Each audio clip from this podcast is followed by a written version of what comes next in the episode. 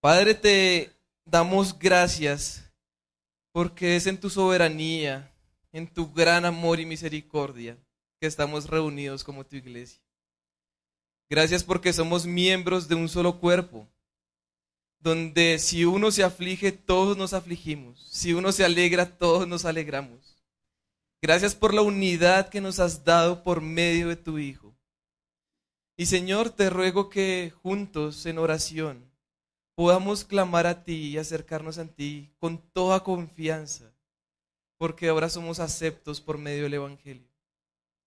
Señor, te damos gracias por las pruebas, te damos gracias por la enfermedad, porque tú, Señor, lo pones y lo haces para nuestro bien. Te ruego, Señor, por Tomás, para que seas tú dándole una pronta recuperación, que la familia del pastor Nicolás puedan estar tranquilos y descansados en ti, Señor, que tú estás en control. Padre, también estamos tranquilos y descansados por el hecho de tu Espíritu Santo que está con nosotros, que es por medio de Él que tu palabra no vuelve a ti vacía. Es por medio de tu Espíritu Santo que hay vida. Es por medio de tu Espíritu que nosotros somos santificados. Así que te ruego, Señor, que seas por medio de tu Espíritu hablando a través de la predicación. Ayúdame a depender de Él. Ayúdanos a depender de Él. Te lo ruego, Padre, en el nombre de nuestro Señor y Salvador Jesucristo. Amén. Analepsis. Una palabra muy poco usada y hasta olvidada de nuestro lenguaje, pero no de nuestra experiencia, ya que comúnmente la hemos usado o la hemos visto. Entonces la hemos visto en películas, la hemos visto en, o la hemos leído en libros y de cierta manera también la hemos hablado en, nuestras conversaciones. Para no dejarlos con la duda, para que no me saquen el celular, voy a darles la definición. ¿Qué es eso de analepsis? La Real Academia Española define así. Analepsis, pasaje de una obra literaria que trae una escena del pasado rompiendo la secuencia cronológica. También es conocida como flashback. Ahí ya puede ser un poco más conocida. Los que saben inglés van a decir, ah, claro, hubiera empezado por ahí. Ah, pero finalmente, ¿a qué voy con estas palabras? Analepsis, flashback. ¿Qué tiene que ver con el sermón de hoy? Bueno, en Marcos 6, 14 al 29, hay una analepsis o un flashback. Y por eso el título de este sermón. Y quiero que lo aprecien conmigo. Y nos vamos a introducir nuevamente en la historia. Hemos tenido evento tras evento, historia tras historia, desde que comenzamos el capítulo 1 de Marcos. Jesús ha estado ocupado.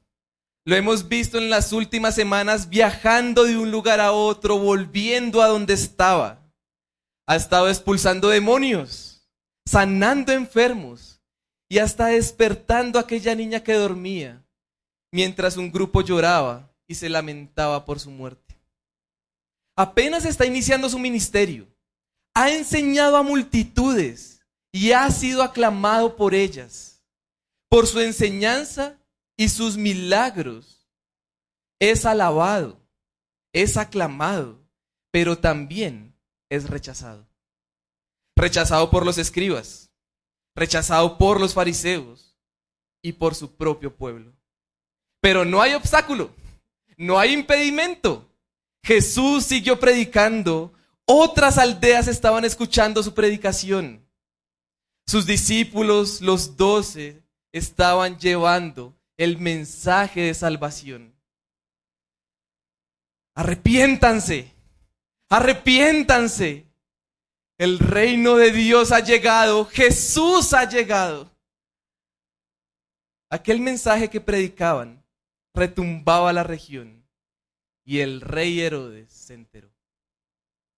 En el versículo 14 del capítulo 6 de Marcos, leemos que él como narrador nos cuenta que el nombre de Jesús se ha hecho célebre.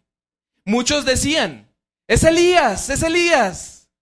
Otros decían, es un profeta, como uno de los profetas antiguos. Pero otros decían, Juan el Bautista ha resucitado entre los muertos. Por eso es que estos poderes milagrosos actúan en él. ¿Cómo así? ¿Qué están diciendo? ¿Juan ha resucitado? ¿En qué momento murió?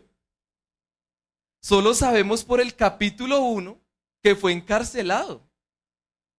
¿Cuándo sucedió? ¿Cómo sucedió?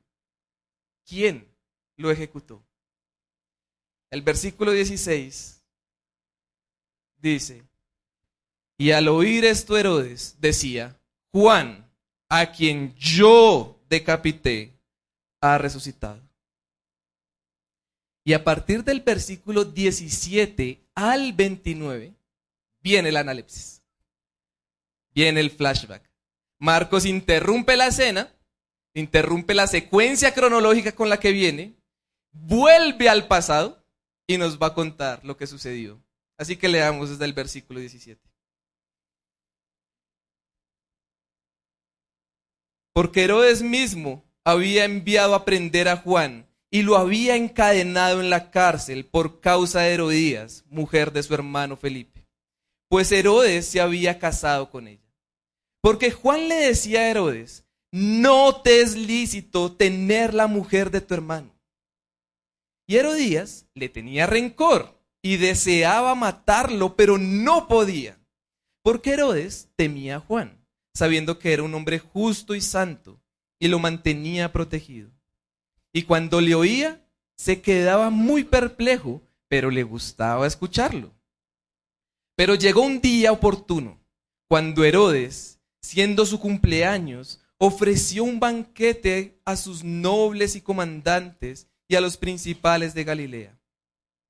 Y cuando la hija misma de Herodías entró y danzó, agradó a Herodes y a los que se sentaban a la mesa con él. Y el rey dijo a la muchacha, pídeme lo que quieras y te lo daré. Y le juró, te daré lo que me pidas hasta la mitad de mi reino. Ella salió y dijo a su madre, ¿qué pediré? Y ella le respondió, la cabeza de Juan el Bautista. Enseguida, ella se presentó apresuradamente ante el rey con su petición diciendo, quiero que me des ahora mismo la cabeza de Juan el Bautista en una bandeja. Y aunque el rey se puso muy triste, sin embargo, a causa de sus juramentos y de los que se, de los que se sentaban con él a la mesa, no quiso desairarla. Y al instante el rey envió a un verdugo y le ordenó que trajera la cabeza de Juan. Y él fue y lo decapitó en la cárcel. Y trajo su cabeza en una bandeja y se la dio a la muchacha. Y la muchacha se la dio a su madre. Cuando sus discípulos oyeron esto, fueron y se llevaron el cuerpo y le dieron sepultura. Es una historia fascinante. Marcos es un excelente escritor. Él hace uso de técnicas literarias como la analepsis para mostrar el Evangelio de Jesús, el Hijo de Dios. Es una historia que deleita con su trama. Pero más allá de ser fascinante, de ser asombrosa, Marcos tiene un propósito con esta narración. Y quisiera transmitirla por medio del siguiente mensaje. Creer quién es Jesús compensa la cruenta oposición de este mundo. Creer quién es Jesús compensa la cruenta oposición de este mundo. Hay ocasiones que se nos olvida quién es Jesús. Hay ocasiones que al ver tanta oposición al Evangelio, a la iglesia, a los cristianos, se nos olvida quién es Jesús. O lo que creemos es poco. Entonces tenemos que volver a recordar quién es nuestro Señor. Tenemos que recordar que es la segunda persona de la Trinidad quien da esperanza en medio de la cruenta oposición, en medio de la violenta oposición de este mundo. Y lo que sucedió con Juan el Bautista argumenta este mensaje. Argumenta que creer quién es Jesús compensa la cruenta oposición de este mundo. Así que vamos a ver cómo lo argumenta. Nos vamos a meter a la historia, vamos a ver dos preguntas que nos llevan al pasado de lo que sucedió con Juan. La primera es ¿por qué fue encarcelado? Y la segunda, ¿cómo fue asesinado? Entonces, ¿por qué fue encarcelado? 17 al 20. ¿Cómo fue asesinado? 21 al 29. De todas formas, aunque vamos a estar viendo el pasado, vamos a tener ocasiones que volveremos al presente, a los versículos 14 al 16. Esos versículos también son parte del pasaje, para entender mejor la historia. Así que vamos a iniciar con nuestro primer punto. ¿Por qué fue encarcelado? Recordemos un poco cuál era el ministerio o la labor de Juan el Bautista. Ya han pasado cinco capítulos desde que fue mencionado. Recordemos que Juan era el cumplimiento de la profecía de Isaías. ¿Se acuerdan que tenía que preparar el camino del Señor y enderezar sus sendas? Bueno, Juan debía básicamente predicar el bautismo de arrepentimiento. Era un mensaje que finalmente Jesús mismo iba a proclamar, ¿no? Nos dice el 1.15, Marcos 1.15, que Jesús decía y proclamaba, arrepentidos y creed en el Evangelio. Entonces Juan tenía la misma labor, predicar el arrepentimiento. Su predicación y mensaje de arrepentimiento llega ante el rey de la región. No solo porque su mensaje se hizo popular, o no solo porque muchos iban a donde Juan, sino porque el rey mismo llegó a ser el receptor de su mensaje. Juan le decía a Herodes en el versículo 18, no te es lícito tener la mujer de tu hermano. ¿Qué sucedía? Herodes se casó con Herodías, que era la mujer de su hermano Felipe. Nos pone nombres. El punto está que no es lícito y lo empieza a confrontar. Lo confronta con su pecado, buscando el arrepentimiento, pero lo que hizo fue que generó oposición. Es por Herodías que finalmente Juan es encarcelado, es encadenado. Juan estaba cumpliendo su labor, por más que estuviera en la cárcel, Juan seguía predicando el arrepentimiento a Herodes su predicación estaba centrada en las escrituras, centrada en la ley de Dios. No hay una cita directa, pero si pensamos en Levítico 18 y vamos allá, nos daremos cuenta que es aborrecible y abominable tales actos. Finalmente, fue por decirle lo que demanda su Dios Herodes lo que genera un rencor, un odio de parte de Herodías hacia Juan. Deseaba matarlo.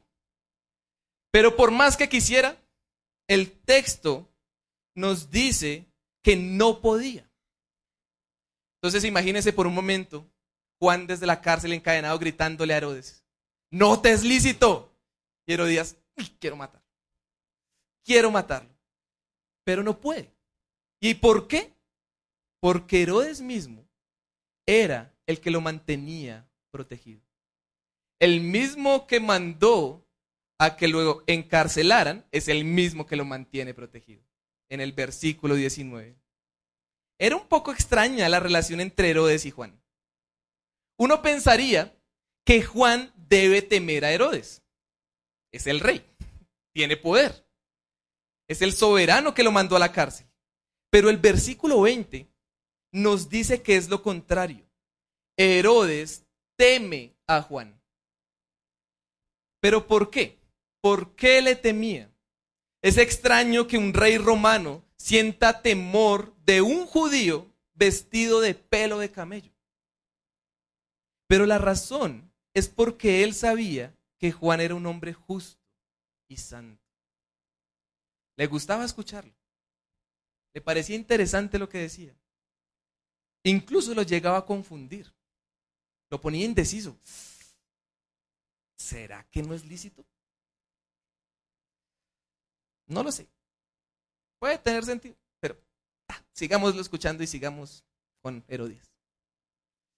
Básicamente esa era la, la, argumentación que se hacía Herodes en la cabeza. Ah, está chévere lo que dice, pero, pero no, yo no voy a cambiar. Había algo en Juan que a Herodes le llamaba la atención. Había algo en su mensaje, de pronto en su carisma, en su apariencia, pero le llamaba la atención y lo mantenía protegido. Nadie podía tocar a Juan. Ni Herodías, siendo la reina, podía tocar a Juan. Juan es muy interesante que en la historia es pasivo. Marcos se centra en lo que hizo Herodes, lo que hizo Herodías. Y de todas formas, aunque Juan no es un personaje activo en la historia, vemos que está generando gran impacto. Y no solamente en el pasado con Herodes, sino también en el presente con la gente. No hay mucha información de todo lo que hizo Juan. Vemos que simplemente en el versículo 14 la gente lo asocia con Jesús, pero de ahí sí tenemos información. Entonces es increíble que vean a Jesús milagros, expulsiones de demonios, sanidades, habla con autoridad, no como los escribas. Y ven a Juan y lo asocian. E incluso llegan a pensar que es por Juan que esos poderes milagrosos de Jesús actúan en él. Y dicen, Juan ha resucitado. Ni siquiera lo reconocen como Jesús. Juan ha resucitado. Ellos creen que es por Juan que Jesús hace lo que hace. Pero es todo lo contrario. Cuando vemos en Juan todo lo que hace, finalmente es porque él entiende quién es Jesús.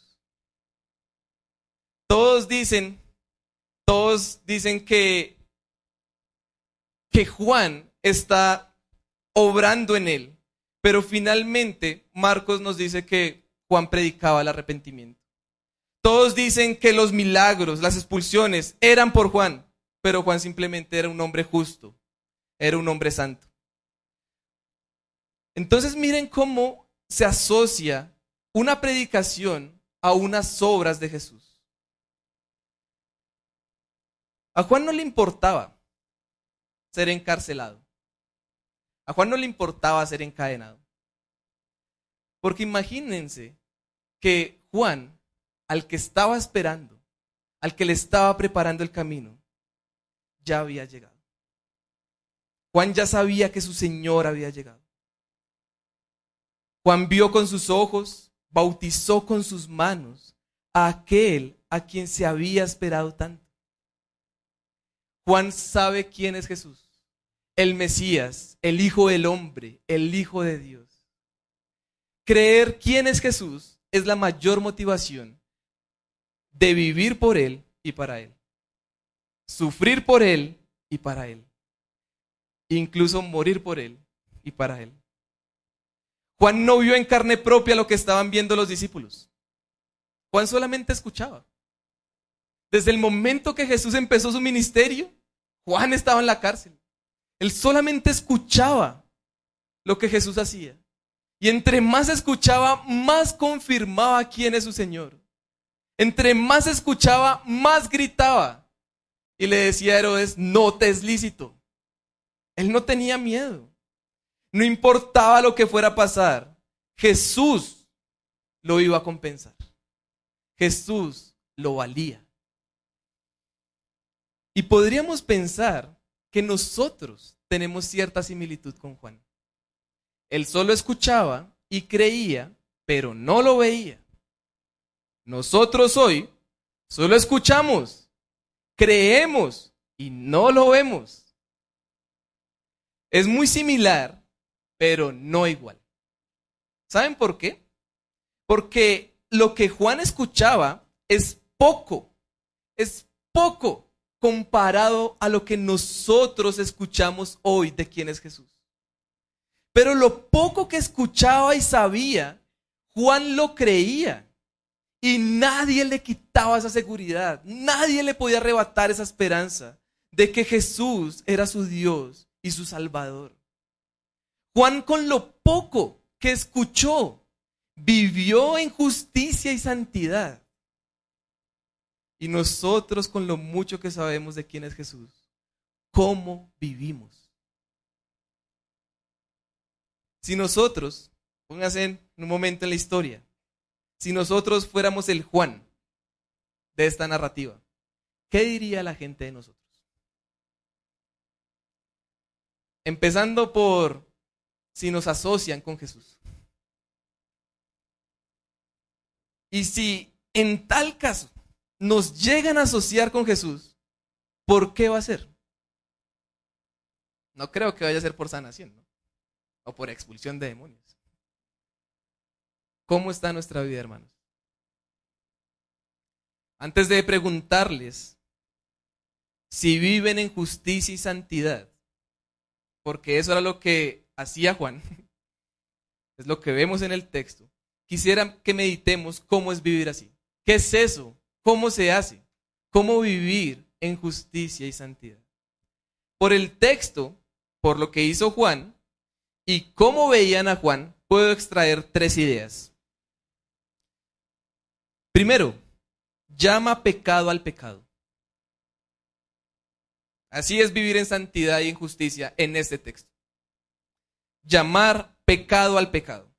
Segundo, se aparta del pecado. Y tercero, no se aparta tanto para no confrontarlo. Confronta con el pecado. Y no piensen si ustedes lo están haciendo hacia los demás, ¿no? Debe hacerse. Nosotros en nuestro pacto como iglesia tenemos el compromiso de supervisarnos como miembros, de amonestarnos en amor según la ocasión lo amerite. Pero en este momento quisiera que se pregunten, ¿lo hacemos hacia nosotros mismos? ¿Cómo vemos nuestro pecado? ¿Somos conscientes de que es pecado? O nos damos pañitos de agua tibia diciendo, es que estos pecados no son tan terribles, no son tan escandalosos. Si somos conscientes de nuestro pecado, nos apartamos de él, luchamos contra nuestro pecado, o nos decimos, ah, si no puedes contra él, únete. ¿Cómo reaccionamos cuando nos confrontan con nuestro pecado. ¿Cuántas veces nos confrontamos a nosotros mismos con nuestro pecado? Debemos ser los primeros. Pero ¿saben qué sucede? Es más fácil ver la paja en el ojo del hermano que la viga de nuestro ojo. Hermanos, necesitamos recordar. Necesitamos recordar algo algo que es el pilar de nuestra fe, que podemos vivir de manera justa y santa, porque ya somos justos y santos. Solamente, solamente es vivir como tal. Por la fe en la muerte y resurrección de nuestro Señor, somos justificados y santificados creer que Jesús nos santifica, nos justifica, compensa la cruenta oposición de este mundo.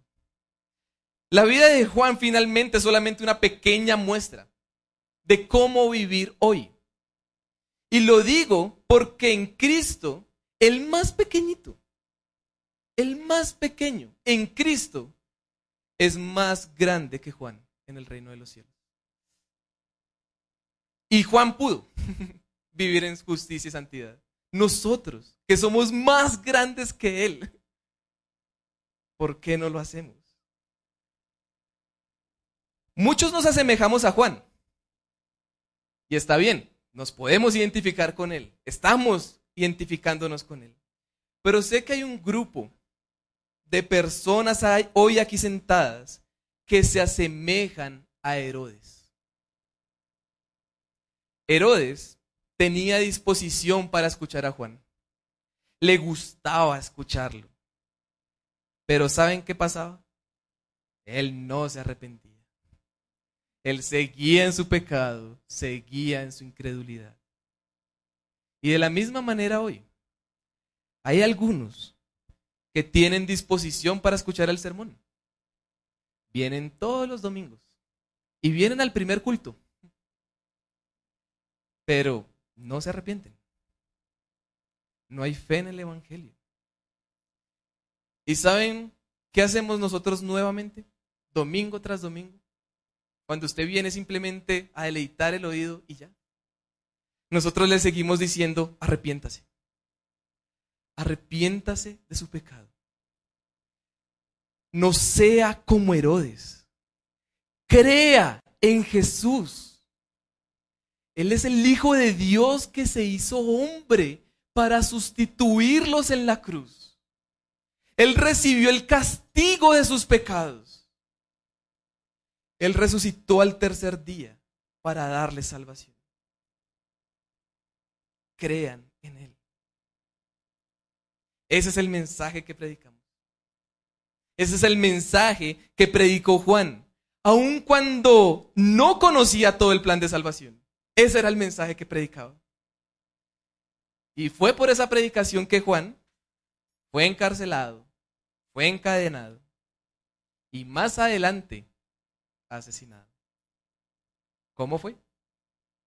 Pasemos a nuestro segundo punto. ¿Cómo fue asesinado? Versículos 21 al 29. ¿Quién es el personaje principal de la historia? Podríamos pensar que puede ser Juan, ¿no? Es el bueno, es el bueno de la historia.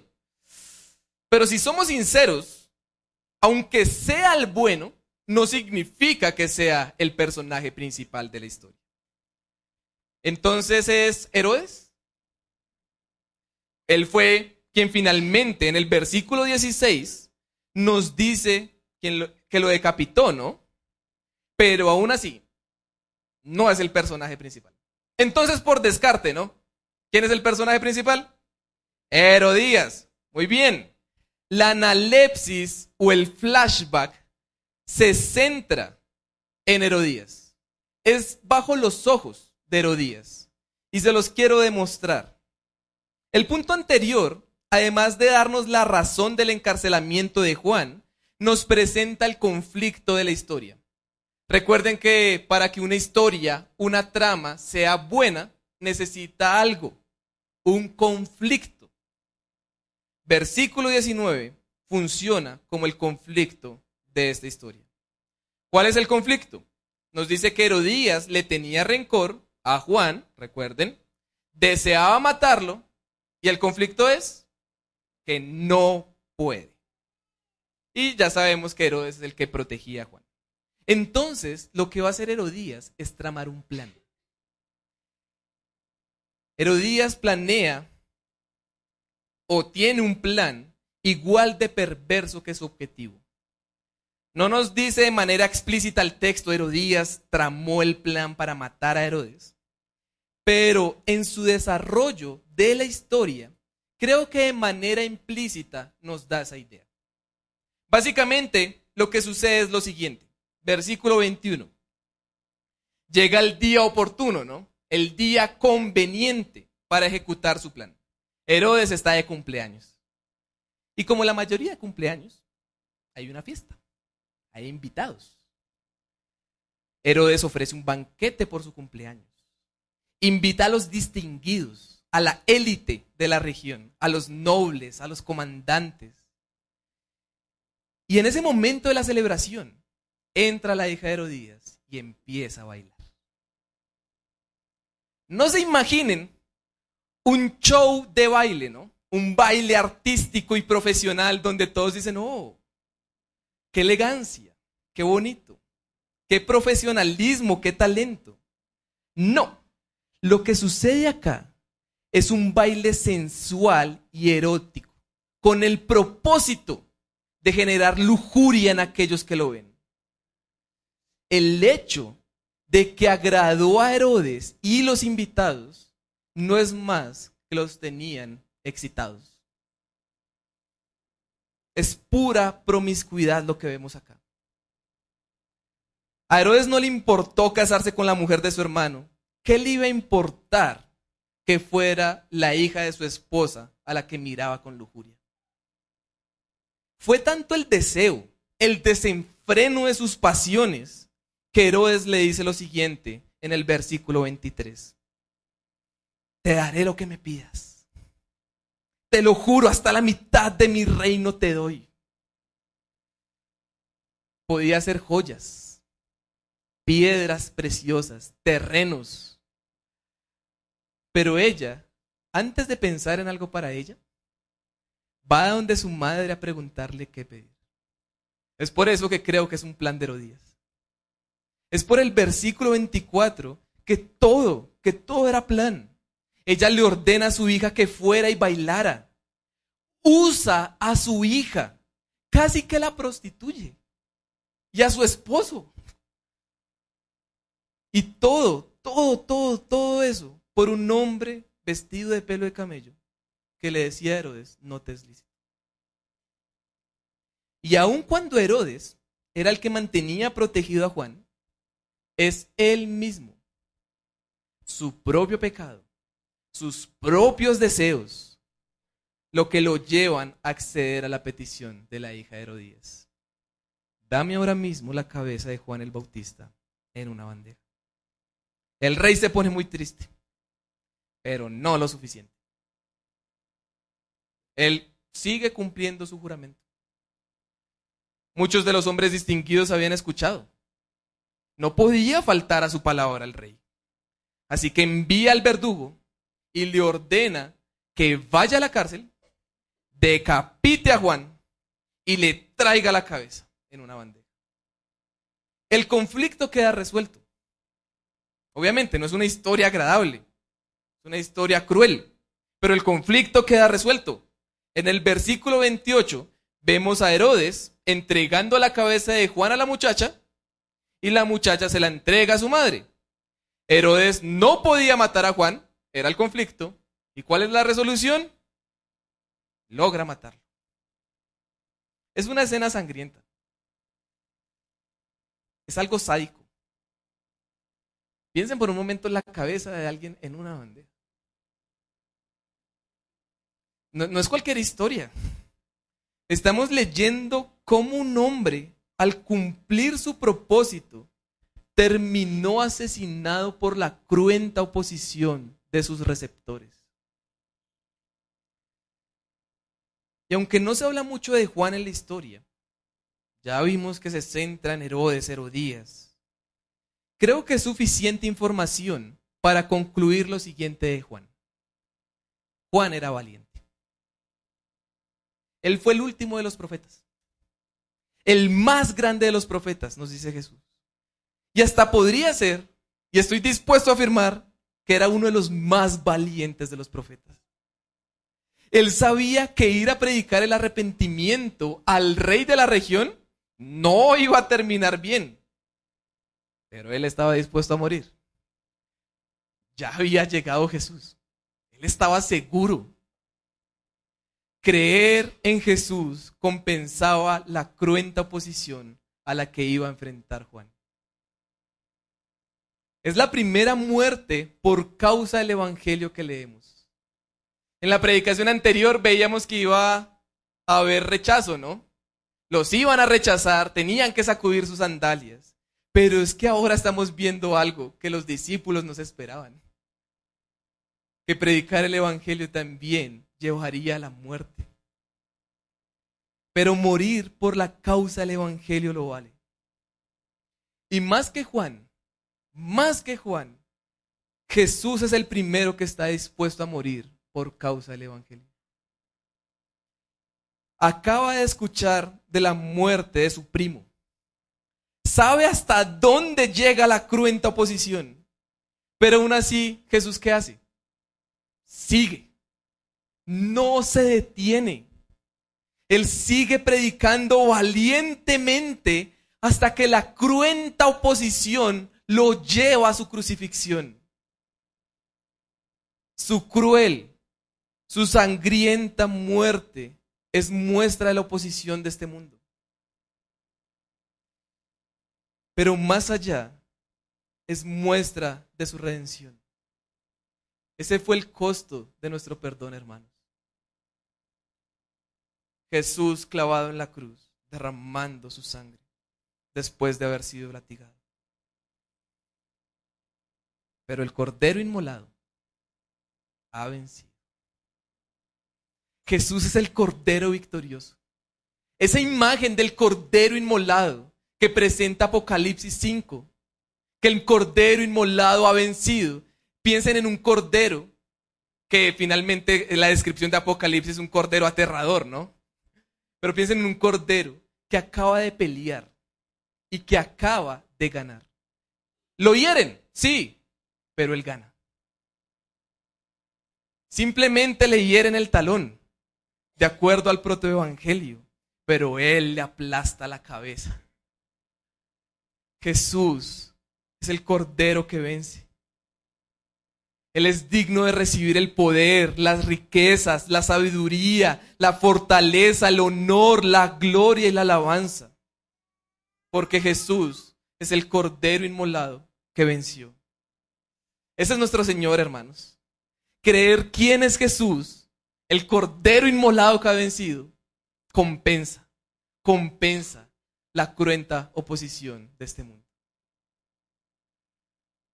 Es una realidad la oposición en la que nos encontramos hoy. Es real. Herodías es un reflejo. Herodes es un reflejo de la oposición de este mundo. Un mundo centrado y dominado por sus deseos y placeres pecaminosos. Un mundo donde si ve un obstáculo para la satisfacción de su pecado, simplemente lo quita, cueste lo que cueste. Un mundo que parece escuchar, que parece aceptar el cristianismo, el mensaje del Evangelio. Parece que no hay oposición. Pero cuando nosotros llamamos pecado al pecado y no cedemos, ah, ahí sí. Cuando no estamos de acuerdo porque hay cosas contrarias a, a la palabra del Señor, entonces ahí sí viene la oposición. Necesitamos saber a qué nos enfrentamos. Se enfrentan, hermanos, nos enfrentamos a una cruel oposición.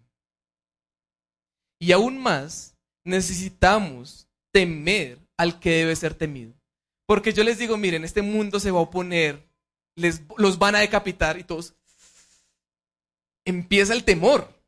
Aquí no hay persecución a la iglesia. Gloria a Dios por eso.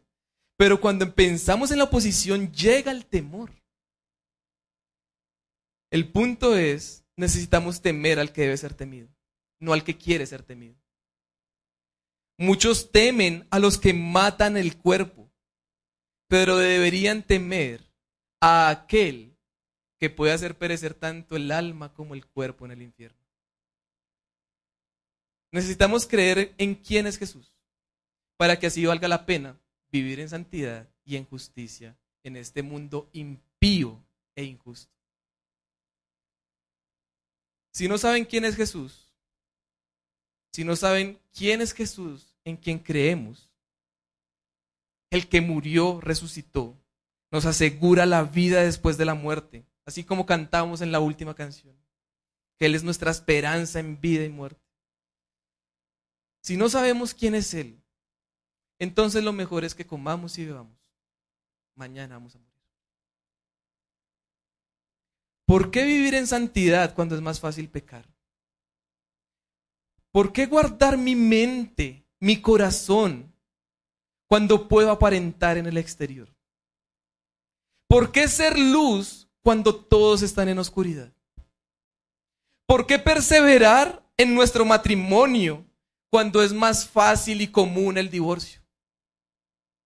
¿Por qué ser fiel hasta la muerte cuando la infidelidad está de moda?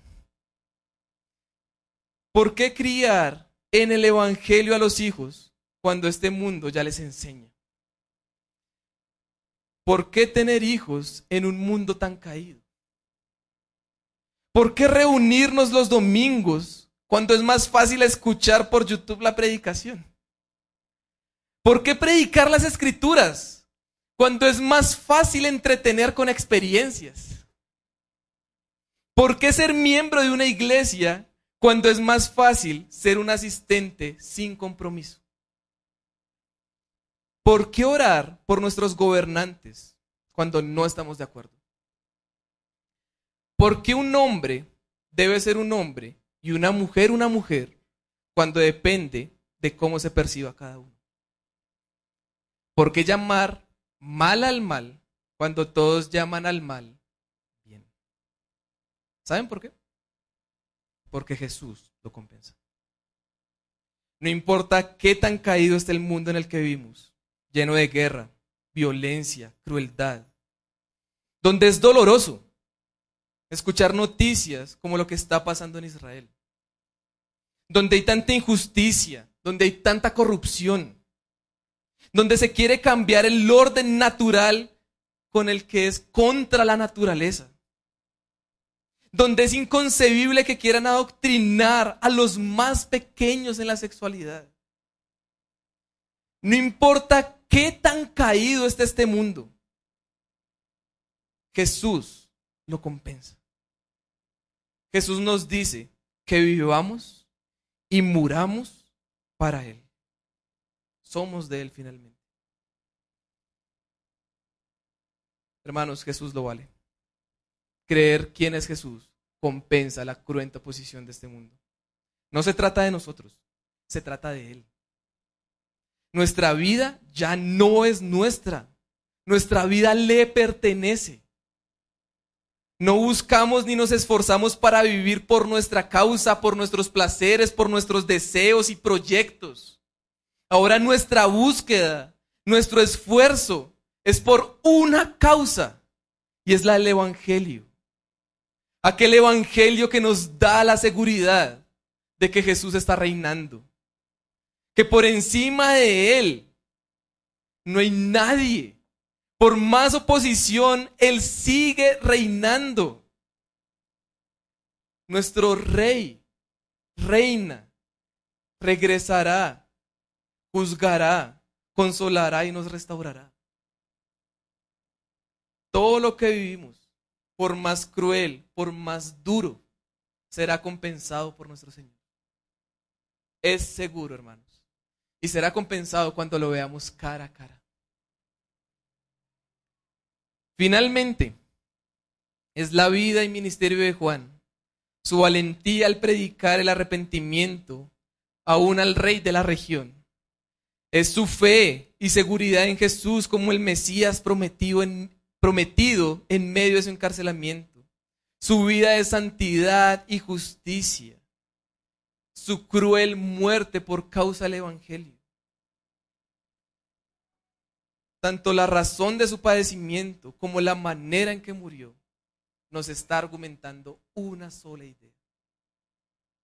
Creer quién es Jesús compensa la cruenta oposición de este mundo. Y la celebración de la cena nos recuerda que por más cruel que sea la oposición de este mundo, vale la pena enfrentarla, vale la pena perseverar en nuestra fe en Jesús. En la, celebración de la cena recordamos quién es nuestro Señor. Aquel que tiene la potestad para dar su vida y volverla a tomar. Aquel que sufrió y derramó hasta la última gota de su sangre para limpiarnos de nuestros pecados. Aquel que soportó la cruz por el gozo que esperaba delante de él. Nuestro Señor Jesús sufrió y murió por la cruenta oposición de este mundo, pero resucitó al tercer día, se sentó a la diestra del trono de Dios y nos asegura que si vivimos por Él y para Él, si sufrimos por Él y para Él, y si morimos por Él y para Él, valdrá la pena, porque nos espera el gozo y la vida eterna. Es una seguridad que solo es dada para aquellos que creen verdaderamente quién es Jesús. No quisiera dar falsas expectativas. No quisiera decirles que todos los que están acá tienen esa seguridad y todos pueden tomar la cena. No es así, hermanos. Debemos ser cuidadosos. Por eso es que les advertimos cada domingo que los miembros de nuestra iglesia pueden participar de la cena. ¿Por qué? Porque ellos saben quién es su Señor. Han confesado quién es su Señor, creen en Él. Y por eso miembros pueden participar de la cena. Asimismo, miembros de otras iglesias donde se predica fielmente el Evangelio y nos están visitando hoy, bienvenidos. Participen también de la cena.